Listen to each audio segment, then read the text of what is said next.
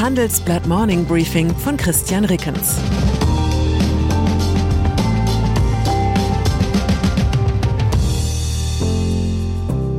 Guten Morgen allerseits.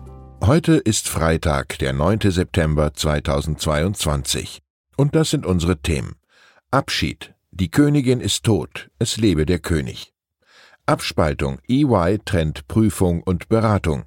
Und Abwägung. Lohnt sich das Leben im Vorort? Nach einer kurzen Unterbrechung geht es gleich weiter. Bleiben Sie dran. Die deutsche Wirtschaft steht vor neuen Herausforderungen. Und Sie möchten aktiv die Zukunft mitgestalten? Dann sind Sie beim Handelsblatt CFO Summit 2024 genau richtig. Erleben Sie hochkarätige Speaker und CFOs renommierter Unternehmen wie Amazon, Google oder SAP. Seien Sie Teil dieses exklusiven Gipfeltreffens am 11. und 12. Juni in Düsseldorf. Mit dem Code Podcast sparen Sie bei der Anmeldung 15%. Alle weiteren Infos unter handelsblatt-cfo-summit.de. Monarchie. Sie verkörperte das Groß in Großbritannien. Mit Königin Elizabeth II. ist gestern die Frau gestorben, die das Prinzip der modernen Monarchin nicht nur verstand und verkörperte, sondern in 70 Jahren Regentschaft überhaupt erst definierte.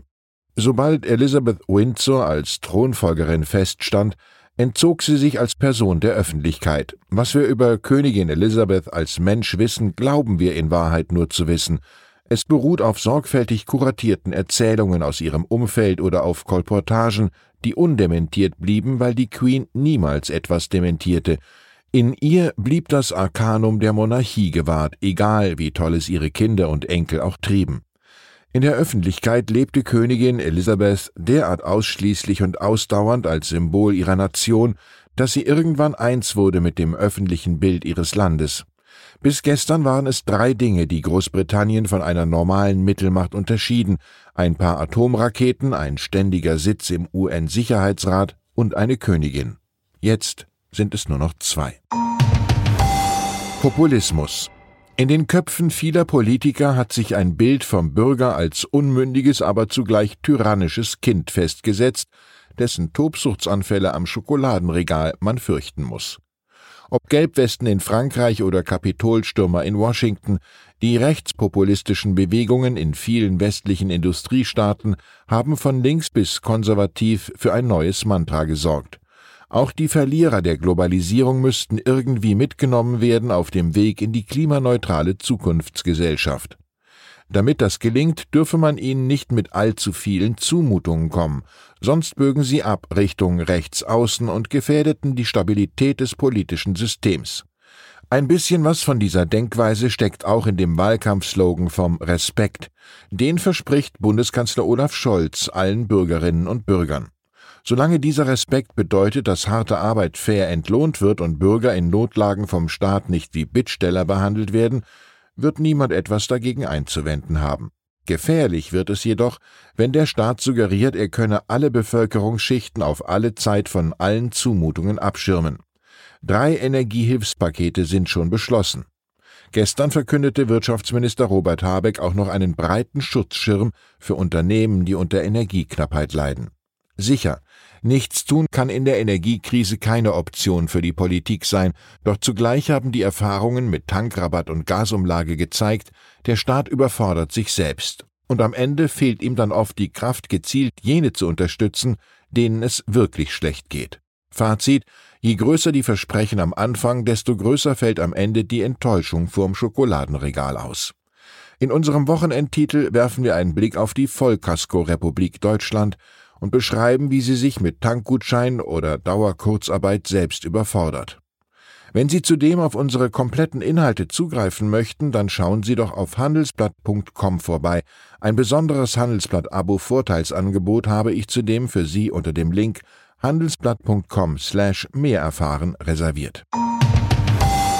Beraterbranche Die Prüfungs- und Beratungsgesellschaft EY hat gestern ihre Pläne für eine Aufspaltung bekannt gegeben. Bis Anfang 2023 sollen die weltweit 13.000 Partner über eine Trennung von Wirtschaftsprüfungs- und Beratungsgeschäft abstimmen. Vehement bestritten wird bei EY intern, dass die Aufspaltungspläne etwas mit dem Fall Wirecard zu tun hätten. EY sieht sich Klagen von Investoren ausgesetzt, die dem langjährigen Abschlussprüfer von Wirecard Fehler beim Bilanztestat vorwerfen. Tatsächlich haben Skandale wie der um Wirecard aber dazu geführt, dass Regulierungsbehörden immer stärker auf eine Trennung von Beratungs- und Wirtschaftsprüfungsgeschäft drängen, um mögliche Interessenkonflikte auszuschließen. Wohnen Wer ins Umland großer Metropolen zieht, weil dort die Immobilien billiger sind, übersieht oft einen wesentlichen Faktor. Pendeln kostet nicht nur Nerven, sondern auch Geld.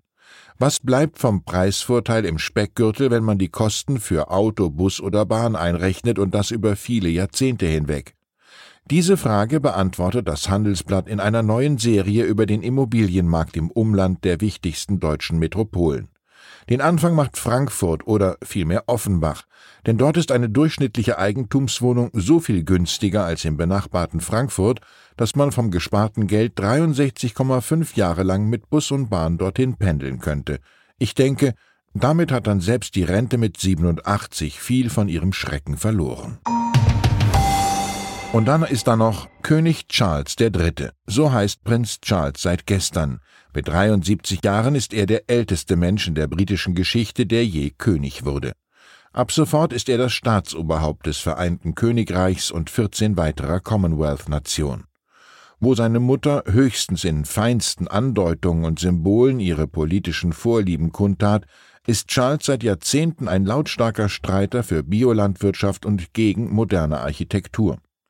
In einem Interview mit der BBC machte er im Jahr 2018 jedoch deutlich, wie er seine künftige Rolle als König auszufüllen gedenkt.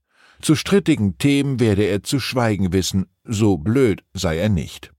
Das hätte seine Mutter vermutlich anders formuliert.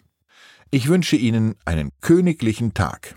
Herzliche Grüße, Ihr Christian Reckens. Zur aktuellen Lage in der Ukraine die andere Kriegsfront. Russland wehrt sich gegen die ukrainische Gegenoffensive im Süden und wird dadurch im Osten verwundbar. Dort erzielt die Ukraine erste überraschende Erfolge. Experten sehen einen möglichen Wendepunkt des Krieges nahen. Unterstützung. Deutschland und die Niederlande wollen ukrainische Minenräumer ausbilden. Beim Treffen der Ukraine-Unterstützerstaaten sagen die USA Waffenlieferungen im Wert von 675 Millionen Dollar zu. Verteidigungsministerin Lamprecht hält sich bei Kampfpanzern bedeckt. Weitere Nachrichten finden Sie fortlaufend auf handelsblatt.com/Ukraine. Das war das Handelsblatt Morning Briefing von Christian Rickens, gesprochen von Peter Hofmann.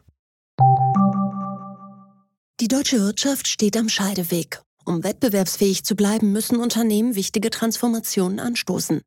Ab dem 24. April diskutiert die Restrukturierungsbranche Strategien für die Zukunft von Unternehmen. Mit dabei sind unter anderem Dr. Thomas de Maizière, Evelyn Freitag und Professor Dr. Ulrike Malmendier.